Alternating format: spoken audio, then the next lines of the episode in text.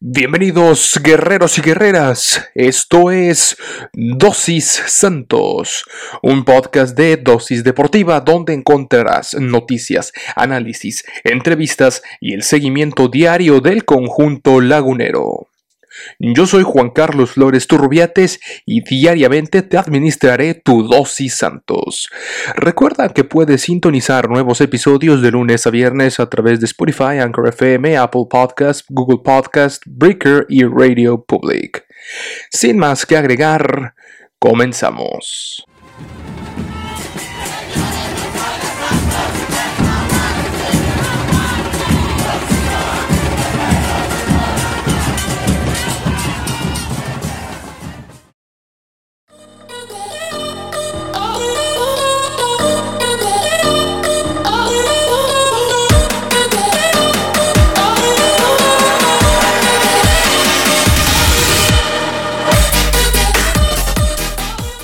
Hola, hola amigos, esto es eh, Dosis Santos, episodio correspondiente al miércoles 8 de abril. Bueno, ya básicamente es eh, jueves. Eh, me, disculpo por haber retrasado esta entrega.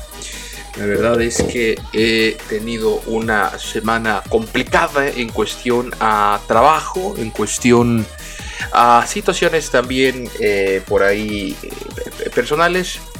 Todo bien, todo bien, insisto, eh, todo bien. Muchas gracias por eh, preguntar. Eh, pero bueno, aquí estamos, aquí estamos ya con todo en este episodio, sí, que se estrenará básicamente en jueves, pero les tendremos otro más tarde en la noche después del entrenamiento y demás. Con todas las declaraciones que salgan, toda la información, todo lo relacionado al equipo que despierta pasiones el Santos Laguna, sí señor. Y tenemos información variadita, información acerca del hospital llamado Santos, declaraciones de Gerardo Artiaga, duras, fuertes y que dan para la reflexión de nuestro capitán también, el señor Acevedo. Y pues también cosas graciosas que sucedieron. Y es más, con esto, si les parece, empezamos, empezamos con este episodio de Dosis Dosis Santos, bienvenidos, guerreros y guerreras. Es momento de activar, sí, el modo guerrero. Y bueno, empezamos con información de las eh, fuerzas básicas. Se enfrentaron a las Chivas el fin de semana, lo sabemos. Y, bueno, resulta que el silbante Orlando Delgadillo, no sé si han visto el video, es graciosísimo. Eh, recibió un empujón durante un corato de bronca. Bueno, eso no es gracioso un corato de bronca, pero sí es es graciosísimo cómo estuvo la situación. Y es que el señor Delgadillo Franco, árbitro central del partido sub-20 entre Chivas y Santos, fue víctima de una agresión luego de que se desataron con acto de bronca durante el minuto 75 del partido. El silbante se disponía a poner orden luego de que los jugadores rivales comenzaron a empujarse. Sin embargo, un elemento de los guerreros llegó corriendo para empujar por detrás a otro jugador del rebaño y este a su vez terminó por chocar con Delgadillo Franco. El árbitro cae de rodillas y de inmediato se pone de pie para tratar de identificar a los agresores y detener la agresca. Después de consultar con el abanderado Delgadillo, expulsó a Kevin Antuna, hermano de Uriel Antuna, hermano menor de Antuna de Santos, que fue el que empezó el conato de bronca. Este partido Guadalajara terminó llevándose la victoria por goleada 5 a 2 en partido disputado en las instalaciones de Valle Verde. Digo, fue una goleada tremendísima. Pero, Dios mío de mi vida. Eh, una bronca muy, muy imbécil, la verdad. Este, 5-2 terminó el, partido.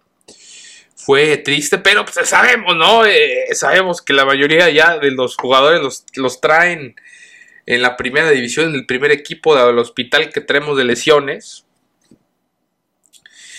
Y bueno, ni hablar, ¿no? A veces esto pasa en las inferiores. Digo, bueno, pues son, son los. Eh, ahora sí que es el. Pues el daño colateral. Ahí está. El daño colateral. Pierden, pero pues nos quedamos con esta postal que, yo la acabo de retuitear. Por si ustedes gustan. Si ustedes eh, gustan eh, ver el video, si no lo han visto, háganlo. Háganlo, es, es, es sublime. De hecho, en estos momentos estoy etiquetando a mi tío Ricardo Romano a ver si él ya lo vio, si él habló de esto en dos chivas, lo desconozco, pero tenía ganas, tenía ganas de hablar de, esto, es una, es una cosa, es una cosa maravillosa, hombre. Y bueno, vamos a pasar a nuestra siguiente noticia. Y bien, algunas buenas noticias. Edgar Gámez regresó a los entrenamientos con Santos Laguna. El mediocampista entrenó al parejo de sus compañeros de cara a la jornada 14. Tras la lesión de Nando y de, Edgar Gámez y, de Ronaldo Prieto, Santos así se enfrentaba a un panorama poco favorable para los duelos que restan del presente Guardianes 2021. Sin embargo, este miércoles los guerreros pueden tranquilizarse de cara a la jornada 14 entre Querétaro, pues durante el entrenamiento matutino se logró ver a Gámez entrenando al parejo de sus compañeros. Los albiverdes deseaban tener al menos un mediocampista elegible para que acompañara a Alan Cervantes, pues Prieto salió lesionado ante Chivas, lo que reducía las opciones del profe Almada. Se espera que ante los Gallos Edgar Gámez regrese a la titularidad, esperando la incorporación de Gorri en una eventual liguilla, bueno, más bien en la liguilla, porque van, van a pasar eh, esperemos que como cuarto, eh, de hecho creo que es una obligación ahora más que, más que nunca eh, estar en, en, cuarto, en cuarto lugar. E, es, una, es una obligación. ¿Por qué es una obligación? Pues porque es una semana que tienes de descanso que para un equipo como el Santos Laguna, señores, señoras, guerreros y guerreras, pues ahorita nos va de perlas. Sería descansar, trabajar, eh, seguir recuperando gente de cara a tu partido eh, directamente de los cuartos y te evitas una repesca que pueda ser eh, dolorosa. Vamos a hablar un poquito, si les parece, acerca de mi compadre, mi compadre Edgar Gámez, número 201 del Santos Laguna, de la Sub-20. Tiene 20 años, nacido el 20 de febrero del año 2001. Imagínese usted. 1,79 metro de estatura. Ha sido seleccionado en la, Sub-20. Es mediocampista, como sabemos. Tiene en, en este torneo Guardianes 2020-2021 eh, dos partidos. Eh, y, bueno, eh, insisto, es un hombre de la, de la sub-20. Vamos a ver también cuál ha sido el historial de este señor, nacido en, insisto, en Jiquilpan de Juárez, el michoacano, inició su trayectoria, su carrera como jugador de fuerzas básicas en la categoría sub-13 del Santo Laguna en el 2014, con quienes logró el subcampeonato del torneo verano 2014 al perder la final contra el Guadalajara. En el 2015 subió a la categoría sub-15, en donde se mantuvo durante dos temporadas y obtuvo un nuevo subcampeonato al perder la final en el 2016 en la apertura en penales contra el Atlas. A partir del 2017 comenzó a jugar en la categoría sub-17 y se consagró eh, bicampeón al ganar las finales de los torneos Apertura 2017 y Clausura 2018 contra Pumas y Pachuca respectivamente. Para la segunda mitad del 2019 fue inscrito como jugador de la Sub-20. El 30 de julio de 2019 debutó con el primer equipo en un partido de Copa ante Correcaminos que terminó en empate a un gol. Casi un mes después, el 25 de septiembre, hizo su debut en primera división al entrar de cambio en lugar de eh, Dieguito Valdés en la victoria ante Veracruz por marcador 5 por 0. El 24 de noviembre anotó su primer gol como profesional en el empate como visitante ante Toluca y en diciembre se coronó campeón de la categoría sub-20 al derrotar a Tijuana por marcador de 2 eh, por 1. Pues ahí está Edgar Gámez, que ya tiene minutitos en primera división. Pues un respiro, un respiro que tiene el conjunto del profe Armada. Y bien, ahora pasando a nuestra siguiente nota del día. Carlos Acevedo mandó una advertencia al Querétaro previo a su encontronazo. El guardameta lagunero aseguró que los gallos se vuelven fuertes jugando de locales, lo cual es cierto. El meta y capitán Acevedo mandó una advertencia a los Gallos Blancos previo a su duelo de la jornada 14 este domingazo. Querétaro se hace fuerte en casa. A lo mejor los resultados no le han acompañado ahí, sobre todo en su último partido donde le sacaron los puntos en casa en los últimos minutos. Hay que estar concentrados. Estudiar al rival. Ir a la corregidora por tres puntos. ¿Qué es lo que importa? Así lo aseguró el guardameta. El portero del conjunto de la comarca lagunera habló en conferencia de prensa el día martes, donde dejó claro que deben ir bien concentrados a su duelo a Querétaro para poder llevarse los tres eh, puntos. Destacó que el equipo del entrenador Héctor El Piti Altamirano. Recuerda, recordamos, vamos a recordar ahorita al Piti Altamirano con Santos.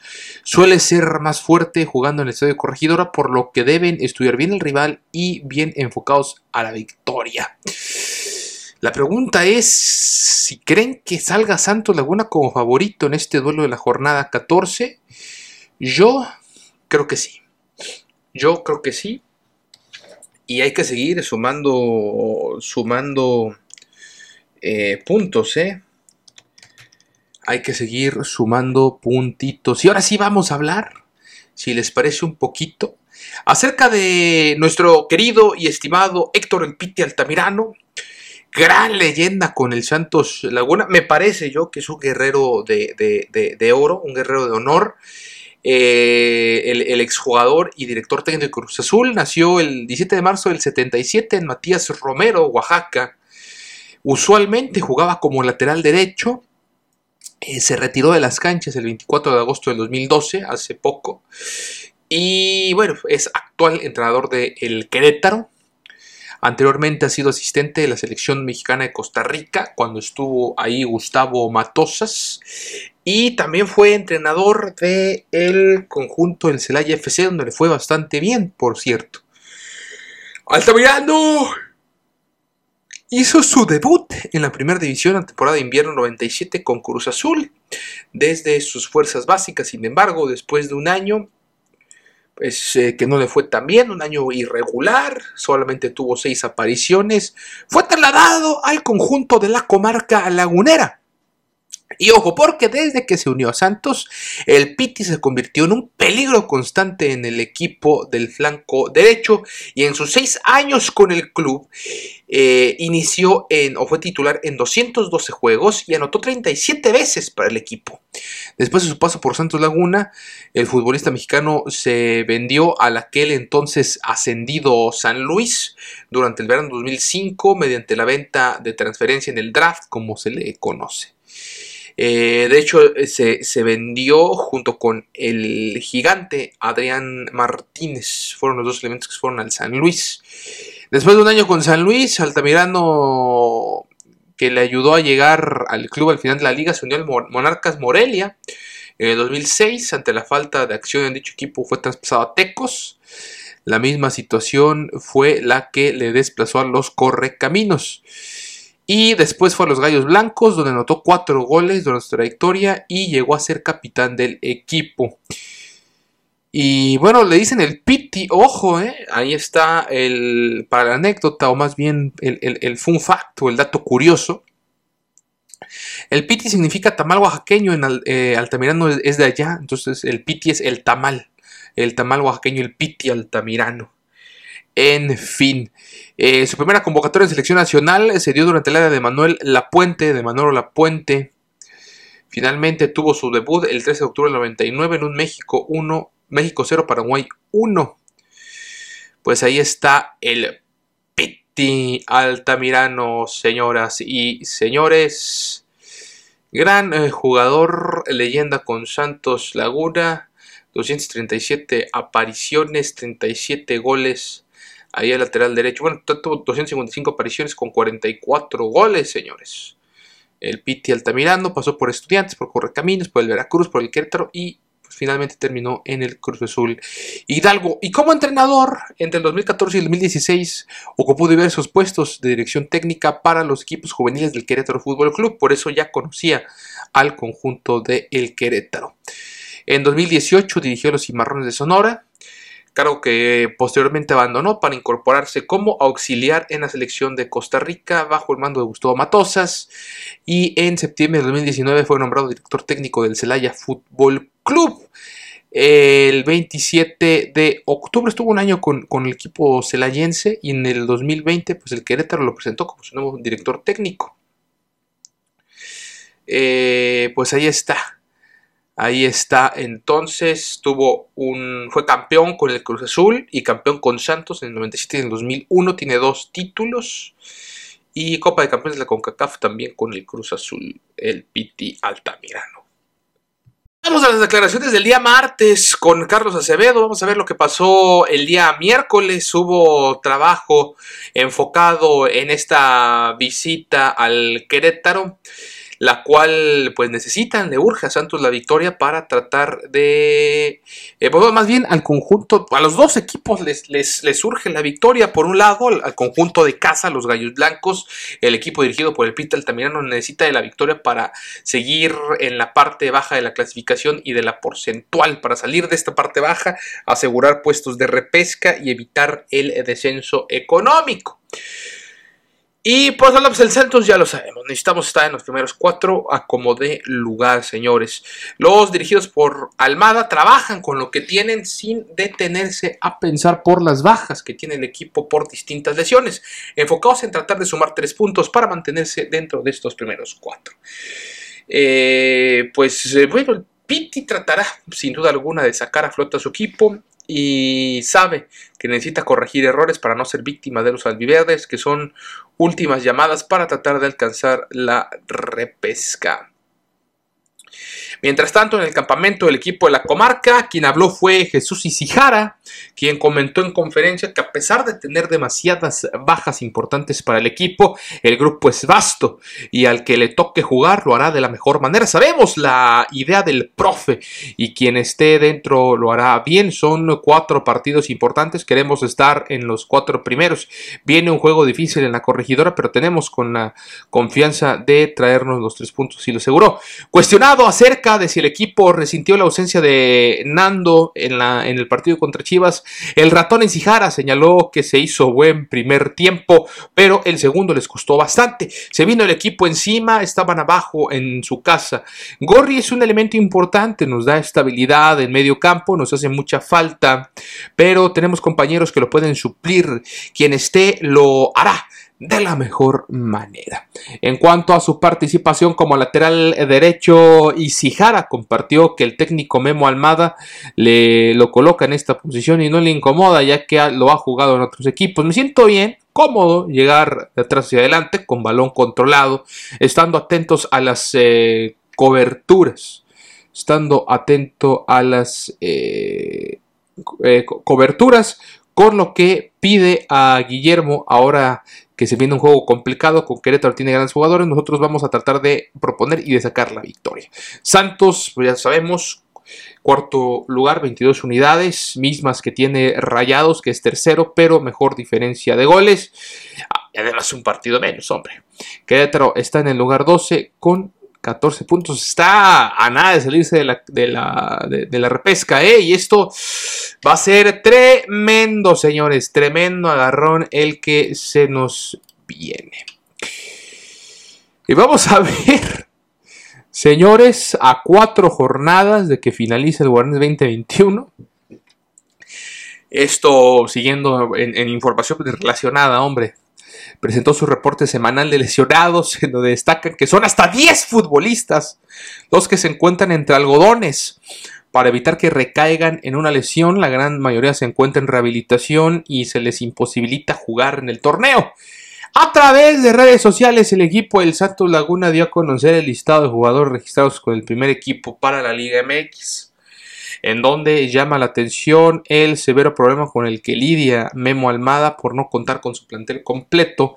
Entre los que figuran en esa lista se habla de futbolistas importantes como Ismael Gobea, Diego Valdés y Fernando Gorriarán.